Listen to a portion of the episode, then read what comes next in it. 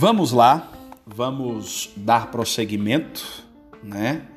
E vamos pensar um pouco sobre a América, né? Nessa história da América, uma análise curta aqui, né? Rápida. Então, hum, nós temos um sistema de trabalho que a gente estava falando imposto aos indígenas, né? Uh, que foi a encomenda e a mita, ou repartimento, né? Uh, que foi uma estrutura de exploração que você tem na América, né? De forma interessante, que tenta negociar com os jesuítas que via tal exploração e que enxergava este, esse modelo de exploração como algo criminoso, pecaminoso, né?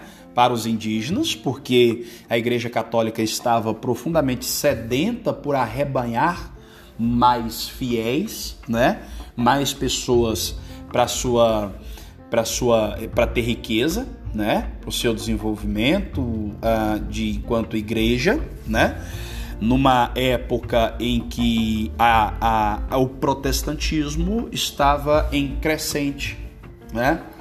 Uh, em desenvolvimento, rompimentos com a Igreja Católica, e ela via o continente americano como um local muito vantajoso para um crescimento dos fiéis católicos, né?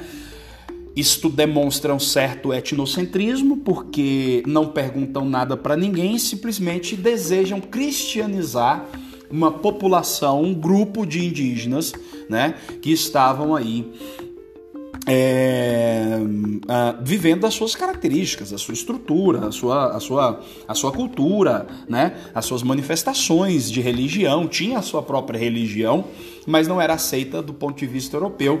Então o que, que eles fazem? Eles tentam empurrar a goela abaixo o cristianismo. E no meio dessa história, os colonos, as pessoas que viviam da economia, tentavam negociar então com esses padres jesuítas né, a, a forma que você tem uh, uh, de escravizar esses indígenas. Então vinha com um discurso falso e hipócrita que nós estamos, uh, na verdade, nós não estamos explorando, nós estamos ensinando para eles a cultura europeia e pretendemos cristianizá-los né? Então pretendemos cristianizá-los. Ou então você aproveita da estrutura de rivalidade que você tem dentro do continente americano e faz com que uma tribo indígena ou uma sociedade, um grupo, né, desses indígenas capturem outros ou concedam da sua própria tribo, né? Pessoas para trabalhar para esses europeus, para esses espanhóis, né? Como, como característica com, com, de forma periódica, né? Mas ah, ah, como, como projeto de, de cristianização também. Né? Esse, esse da, da, da, do repartimento era uma coisa que tinha, ou da mita, né? Era uma, uma, uma, um trabalho que você tinha muito mais nas regiões mineradoras, né? Nas regiões de prata. Bom, então vamos fazer o trajeto pensando aí América Central, né? Pensando no México, né? Ah, primeiro México é a América do Norte, você vai lembrar disso, né? Mas é América Latina, né? Ah, então a gente vai é, ver esse México e a América Central, que, que na América Central não é, só, não é somente a Espanha, você vai ter a presença francesa também, né? Nessas, nessa região. Um, as guerras de emancipação no México e na América Central, gente, não tiveram êxito, tá? Qualquer possibilidade de guerra que eles tentaram, né? Uh, não tiveram, não lograram tanto êxito assim, né? Então, o que, que eles tiveram que fazer? É, um, se na parte da revolução, da guerra, do embate, do conflito, isto não foi possível, então resta para a gente como alternativa a negociação. Tá? Então tem para a gente como alternativa uma negociação. Uma negociação com esta monarquia espanhola. E aí, quem é que vai liderar essa negociação? É exatamente esta elite que já lucrava, que já tinha é, privilégios, né? Mas principalmente os chamados os crioulos, a elite crioula, né? Esse pessoal que tinha privilégios, né? Ah, que tinha como ah, é, é, se enriquecer, né? E eles vão chamar a monarquia espanhola para conversar, né? Isso aí vai vir mediante negociações, né? vai vir mediante pagamento de indenizações, como foi no Brasil. O Brasil não foi o único país que teve que pagar indenizações, né? Então, no continente, na, na América Latina também, né, nos demais países da América Latina também tiveram negociações, indenizações para a conquista da sua independência, né? Os revolucionários que tentaram investir contra o exército monárquico espanhol foram simplesmente executados, né? Foram executados, tor torturados, né? Então, é, é, diante disso, você nota que, mesmo trazendo uma independência no continente americano, né, nós temos uma desigualdade social. Ponto. Né? Não vai ter jeito, não vai ter como a gente é, pensar na América de outra forma. E aí é por isso que quando a gente pensa na América, e aqui nesta turma a, a gente estava discutindo sobre isso, né? E eu quero que vocês entendam isso. Porque que a América é uma predominância de esquerda. Por que, que no continente americano a predominância é esquerdista? Sim? Porque mesmo depois de uma independência você ainda tem uma desigualdade social, né? Você vê a elite que se aproveitava, uma certa elite crioula, filhos de espanhóis, né? descendentes de, de, de, pessoas da Europa, ainda se mantém no poder, você só substitui, você só troca o nome de quem vai estar na liderança, né? Ora, você olha para a população, o que resta para ela é acreditar em movimentos que são progressistas ou que olham de, de forma diferenciada para o pobre, sendo hipócrita ou não, favorecendo ou não, isso é uma outra história para a gente debater. Mas agora a gente começa a entender por que, que a cultura da América é uma cultura de esquerda. Quando você lê o livro de Eduardo Galeano, As Veias Abertas na América Latina, né, você começa a ver e a enxergar que esta é a tendência. E que quem é de direita Atenção, senhores aqui desta sala, que é direita, se você tem uma, uma tendência de direita conservadora, você vai ter muita dor de cabeça para sobreviver com as suas ideias no continente americano. Você vai ter muita dor de cabeça. Não vai ser fácil o negócio, né? Não vai ser moleza como você imagina. Entende? Porque é exatamente esta este o modelo que foi desenhado para o continente americano. Né? Então, a, a, a, e você vai ver que muito, é bem além de um projeto marxista. Você fala assim, ah, o Marx. Gente, quando alguém fala para mim, ah, a América Latina está envolvida com o marxismo, porque eu, eu já falei, pessoal, estuda mais um pouquinho, porque vai além do projeto marxista. Tá? Vai muito além desse, dessa estruturação marxista de. Porque, porque, veja, não tinha como ser um marxismo ao pé da letra, porque o Karl Marx ele prega um projeto de mudança do capitalismo para o socialismo né, através de sociedades industrializadas, capitalistas. Ele prega para sociedades urbano-industriais. Aí quando você olha para o continente americano, temos uma sociedade urbana-industrial? Não, nós temos uma sociedade voltada para o campesinato. Então morre aí a essência do marxismo. Então você tem que fazer uma complementação dos projetos marxistas. Que vai desembocar no quê? No caudilismo. E aí nós vamos comentar desse caudilismo, né? Acredito que que hoje dá para a gente chegar nesse projeto caudilista, né? Olha, se olha para o México, por exemplo, que nós estamos comentando, por que, que o México tem raiva dos Estados Unidos, gente? Como é que vai ser diferente, caramba? Como é que. É, é, eu tô falando do, do México num contexto geral, não tô falando de todos os mexicanos, né? Veja, os caras passam pão que o diabo amassou, tinha uma estrutura territorial que hoje pertence aos Estados Unidos, porque os Estados Unidos simplesmente foi lá e tomou do México, na base da porrada do cacete, botou o exército expulsou os mexicanos, do jeito que eles bem entenderam, né? Bota indústrias chamadas indústrias maquiladoras em território mexicano, que são produzidos produtos estadunidenses no território mexicano. Sai o produto de lá escrito Made in USA, né? Com pagamentos de tributos para os Estados Unidos, empregabilidade para os mexicanos, mas quem fica com o, o lucro desta produtividade é os Estados Unidos e os mexicanos são impedidos de passar na fronteira porque o tempo todo é esta bagaceira de construção de muro. Mas quer dizer, se aproveitar do território, né, e da estrutura econômica e da mão de obra barata do México pode, né? Mas ser moralista para impedir que um mexicano atravesse as suas fronteiras para tentar uma condição melhor de vida, não pode. Nós temos que botar muro e um exército com um fuzil do outro lado. Então, então, o, o, o, o, que eu estou te falando é que quando você olha para o México, você entende por que, que o México, por exemplo, não tem grandes amizades com os Estados Unidos. Hein? E é um processo histórico antigo. É um processo histórico antigo.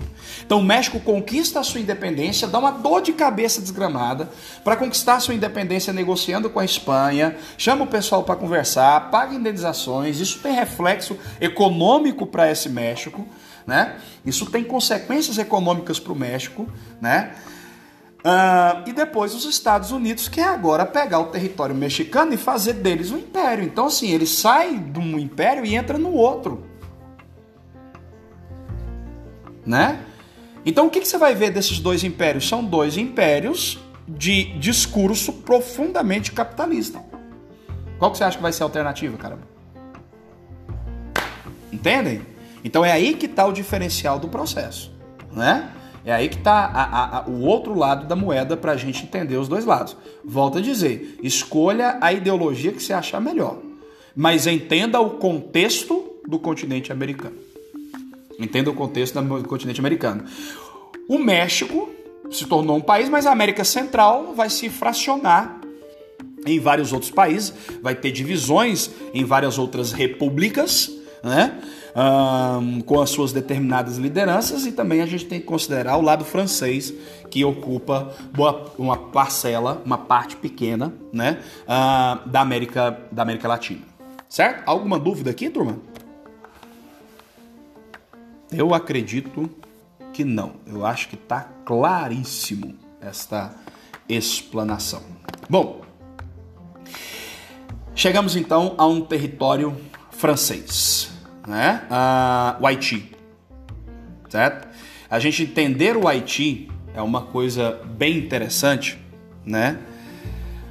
Porque a Revolução Haitiana, ou conhecida como Revolta de São Domingos, serviu de modelo, né?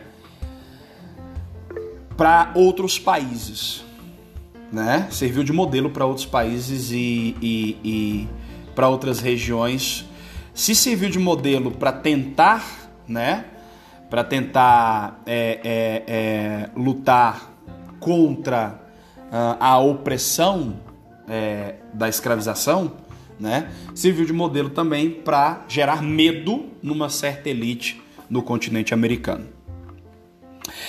A revolta de São Domingo, né, ou Revolução Haitiana, tem uma característica assustadora para esta elite escravocrata, né? Porque os caras, os nossos uh, afrodescendentes, resolveram pegar em armas, né? E simplesmente expulsar os franceses nesta Europa branca daqui, né? Ah, então, veja bem. Quando a gente expulsa, né, esse pessoal, ah, quando os, os, os, haitianos expulsam esse pessoal daqui, né, bota para fora, né, essa ascendência africana formando uma república governada por este grupo, né, o Brasil já fica com medo, né, as outras regiões já começam a ficar com medo. Né? Se você lembrar a conjuração baiana ou a revolta dos alfaiates, né, foi em 1798. Então, há uma, eles olham e falam, ó, há uma chance, se o Haiti consegue, há uma chance também da gente conseguir isso aqui. Se uh, um, os nossos afrodescendentes aqui, né, tivessem se unido né, e lutado por um processo de independência no Brasil, mas não tenha dúvida que eles ganhavam com o pé nas costas. O problema é que no Brasil você tem uma extensão territorial muito grande e a divisão que eles fazem de tribos.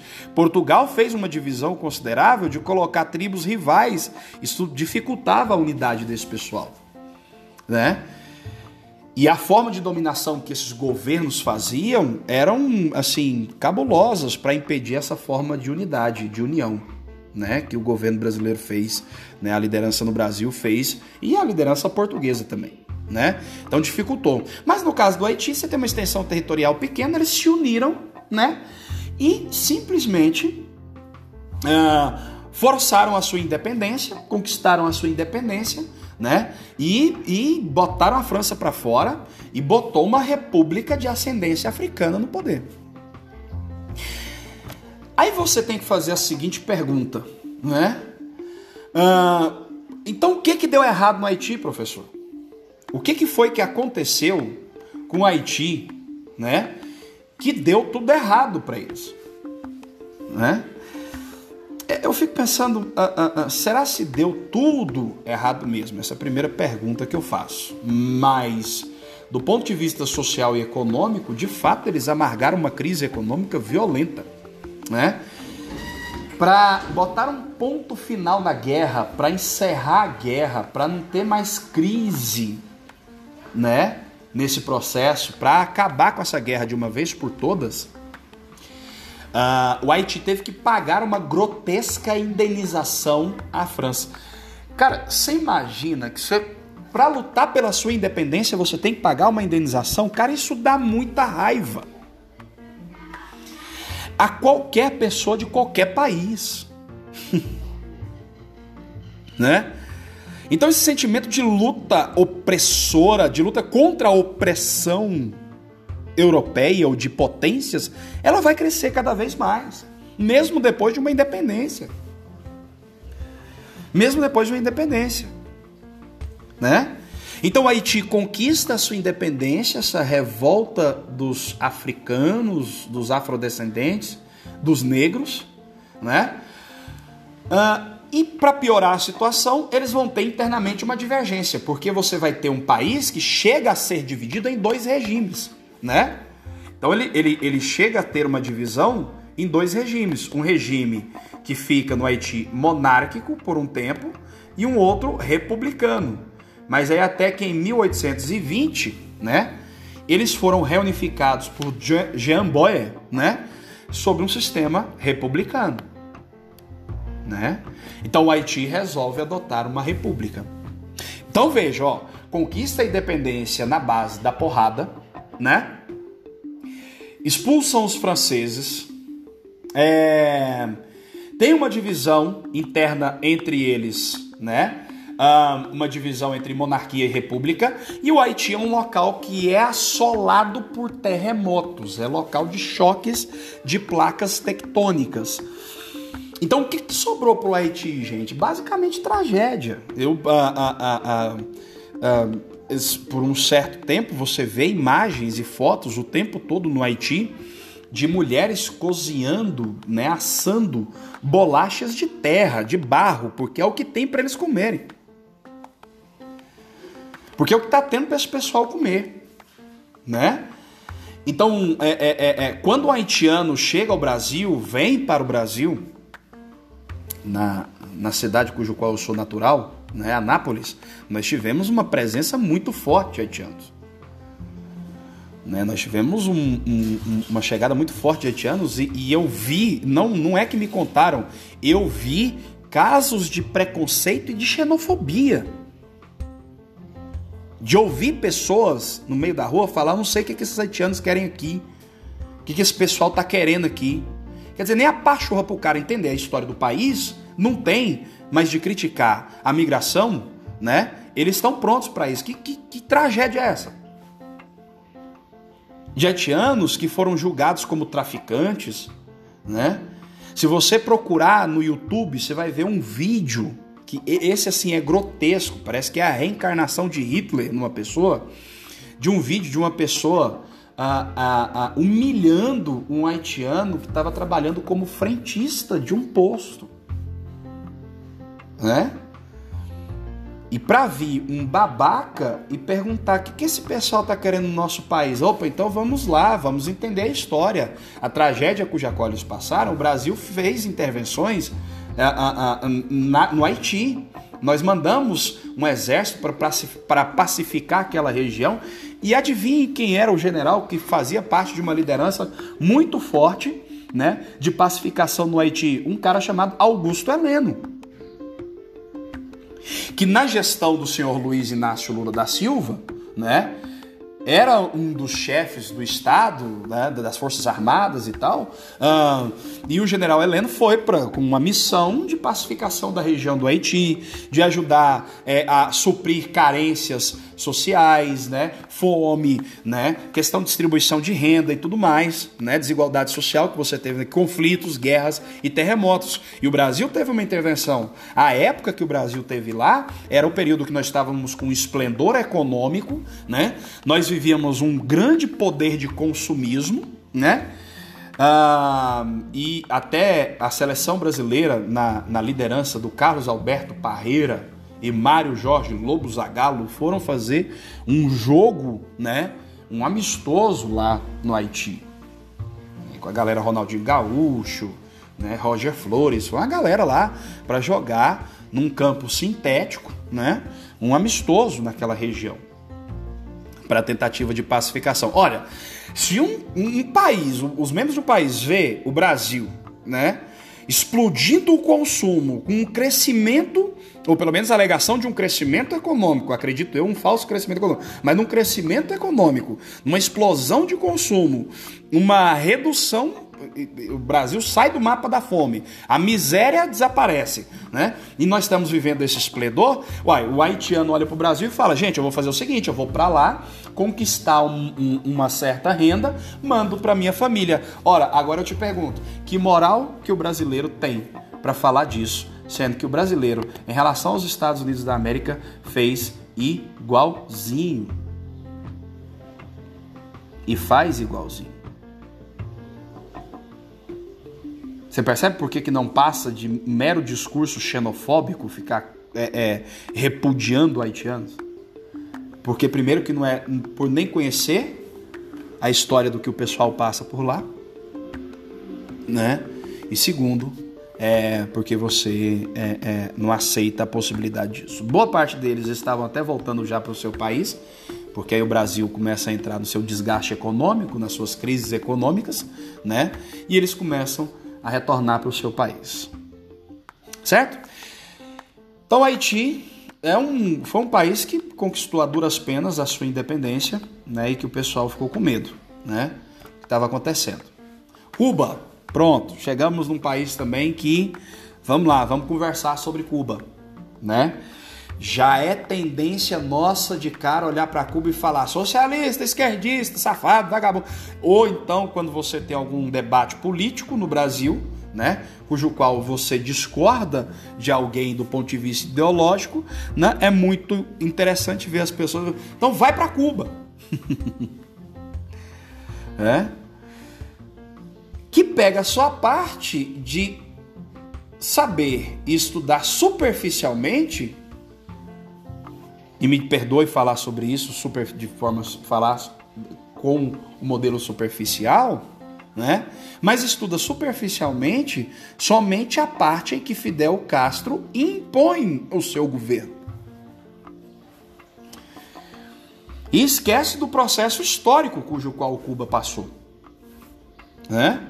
Então, o caso cubano foi o seguinte: primeiro, a elite de Cuba a própria elite cubana não queria emancipação. Então vamos começar por aí, né?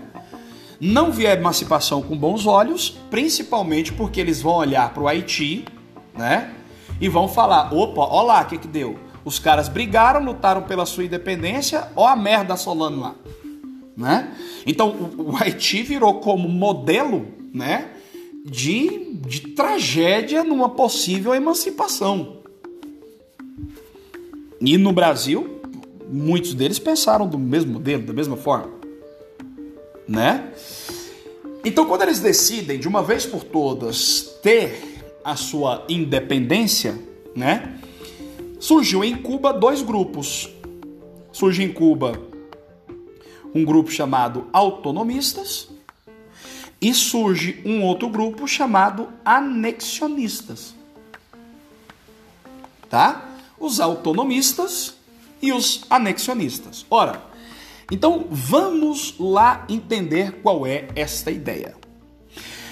Os autonomistas acreditavam que Cuba deveria conquistar e lutar pela sua independência e se tornar de fato autônomo, ter o seu país, a sua república, botar a Espanha, a, a, a influência espanhola daqui para fora, né? Para rua mesmo e conquistar o seu país. Esse é o grupo autonomista. Os anexionistas, gente, olha a tragédia de Cuba, pelo amor de Deus, né, da história cubana. É, vocês podem até aí conversar com o professor Raico, né, para vocês entenderem um pouco. Né? Já tive curtas conversas com ele. Ah, os anexionistas acreditavam que Cuba tinha que só se tornar independente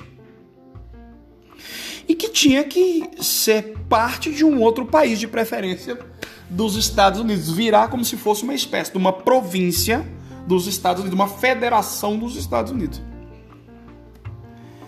Então, internamente, Cuba já vai enfrentar este problema. Internamente, Cuba já vai já vai enfrentar esta esta crise, né? Entre autonomistas e anexionistas. Muito bem, na parte final da independência de Cuba, né? Já nas guerras finais, nas lutas finais pela independência de Cuba, lá me vem os Estados Unidos, né? Com todo o discurso de bondade falando que iria auxiliar Cuba na sua independência. Ora, senhoras e senhores, os Estados Unidos não entram, os Estados Unidos não entram num combate, numa guerra, num auxílio de independência se ele não enxergar uma, um interesse lucrativo e econômico por detrás dessa história. Nada tem a ver com esta bondade de temos que levar a democracia, somos libertários, a liberdade. Não, pode até vir com esse discurso, mas a ideia por final, no, no, no frigir dos ovos, a ideia principal é principalmente de falar de, um, de uma independência. Uh, daquele país do ponto de vista europeu, mas uma dependência econômica imperial dos Estados Unidos. Os Estados Unidos auxilia, e aí a pergunta que você tem que fazer é: qual é o interesse dos sulistas estadunidenses em território cubano? O território cubano é profundamente fértil e os caras queriam mais terras. E os caras queriam ampliar suas terras, seus, os seus latifúndios. Portanto, nada melhor do que ter esse território cubano, né? É, é charuto também, pois é. é, né? Então, ah, nada mais do que interessante do que ter o território cubano para sua produção. É cana de açúcar, né? E uma diversidade de coisas. Sim? Então o território cubano ele é muito fértil, a ideia é muito concreta de você ter aquela região. Com o passar do tempo, vocês terem uma ideia, então vamos lá, vamos pensar juntos, né? Cuba conquista a sua independência Mas ao mesmo tempo é criado dentro de Cuba, e eu vou escrever aqui no chat para vocês, né? Um, na Constituição cubana, uma coisinha chamada emenda Platt. Não sei se o professor de geografia já tratou isso com vocês. Mas o senador dos Estados Unidos, chamado Joseph Platt, exatamente, Feitosa, exatamente. O senador dos Estados Unidos, Joseph Platt, vai na reunião da Constituição, de formação de Constituição de Cuba, e faz uma proposta grotesca que os cubanos, ou pelo menos o pessoal daquela região, da elite, né, os políticos, aceitam essa sugestão e colocam na Constituição. O que, que é? Se algum líder cubano, isto é, um presidente cubano, contrariar os interesses dos Estados Unidos, é direito constitucional dos Estados Unidos intervir em Cuba, retirar aquele cara e colocar o presidente sob influência dos Estados Unidos. Isso dentro da Constituição. Gente, se você tem um discurso nacionalista, se você fala assim, professor, eu sou nacionalista, no mínimo você não pode aceitar uma desgraça dessa. Ora, se você tem uma população cubana, se você pertence à população cubana, né? Você vai entender o porquê que a população cubana aplaude o Fidel Castro, caramba. Né? Porque você imagina o seguinte, olha, repare. E veja bem. Uh, depois que os Estados Unidos têm essa poderosa influência sobre Cuba, sabe o que, que os Estados Unidos fazem? O que, que eles fazem? Eles colocam em Cuba cassinos e casas de prostituição em Cuba. Porque esse moralista, me desculpe a, a raiva, mas esse moralista safado não pode colocar no seu próprio país casas de prostituição, nem cassinos, mas ele pode colocar em Cuba, né? É bom que a aula tem um som no fundo aí, né? Ah, que não estava programado. Mas ele pode colocar né, no território cubano casas de prostituição e, e cassinos. Véio. Resultado: 80% da população cubana voltada para o analfabetismo. Mais de 80% das mulheres jovens no, no, no rumo da prostituição. Aí por que, que o Fidel Castro ganha centralidade, gente? Porque é um jovem advogado que tem amor pela sua pátria, que ama o seu país, vê uma tragédia daquela, luta pela libertação de Cuba, tenta por meio da Suprema Corte. A Suprema Corte nem dá bola para ele porque está toda aparelhada pelo, pela influência norte-americana. Ele tenta pegar em armas, vai preso, na prisão e no exílio conhece o Ernesto Che Guevara, volta com Ernesto Che Guevara, consegue a sua libertação porque o cara é um advogado, cara inteligente, bobo ele não era, né? Consegue a libertação dele e dos amigos, então forma um grupo Ernesto Che Guevara, Fidel Castro, Raul Castro e Camilo Cienfuegos e monta na região de Sierra Maestra, né, uma revolta camponesa popular contra a influência dos Estados Unidos e de uma ditadura imposta pelos Estados Unidos sob a liderança do presidente chamado Fulgêncio Batista.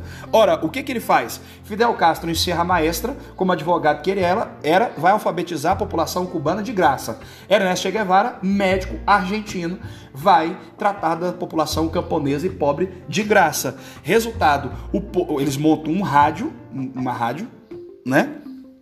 Na região, que chega até a transmissão chega até Havana, o pessoal fica sabendo, a população corre para a região de Serra Maestra, eles têm um apoio popular e eles vão conseguir retirar o domínio de Fulgêncio Batista, que na verdade por detrás do, dos panos estava os Estados Unidos através de um golpe de Estado e derruba este governo. Depois, eles vão fazer parte da zona de influência da União Soviética e vão se tornar socialista depois depois. Depois. Agora fala para mim, se você não fosse de uma população cubana pobre, se você não ia aplaudir o Fidel Castro? Tá? E o grupo dele? Porque a realidade foi essa. Aí depois você vai ter ditaduras impostas, aí você vai ter torturas, aí você não tem liberdade de expressão, você não tem liberdade de manifestação, você desce goela abaixo na população, isso aí. Aí você já extrapolou qualquer possibilidade, porque você fala que vai libertar o povo, e aí você tira do domínio norte-americano de uma ditadura de Fulgêncio Batista e impõe uma ditadura de esquerda posteriormente. Aí, posteriormente, nós vamos fazer uma outra análise do Fidel Castro. Mas agora você começa a entender como é que esse cara chegou lá e ele teve o aplauso dessa população. Eu duvido você sair daqui e lá em Cuba e falar assim: ó, Fidel Castro é um bostão. tu apanha, velho. Né? Ok, então é, é, é, Cuba, a família Castro. A, a, não estou lembrado se foi há dois anos ou mais um pouco, né? Mas a família Castro não está mais no poder, né? Discutia-se uma possibilidade de reabertura. Os Estados Unidos ainda tem influências na base de Guantánamo, que já deveria ter encerrado há algum tempo essa base lá, né? Mas eles ainda prorrogaram, né? Essa interferência de uma base militar norte-americana, né, estadunidense, em Cuba. e aí você vê uh, uh, uma possibilidade de reabertura e renegociações e negociações uh, de Cuba ah, com os Estados Unidos, mas isso estava em progresso no governo do Barack Obama e no governo do senhor Donald Trump. Isto foi vetado, isto foi impossibilitado, isto não foi adiante. Né?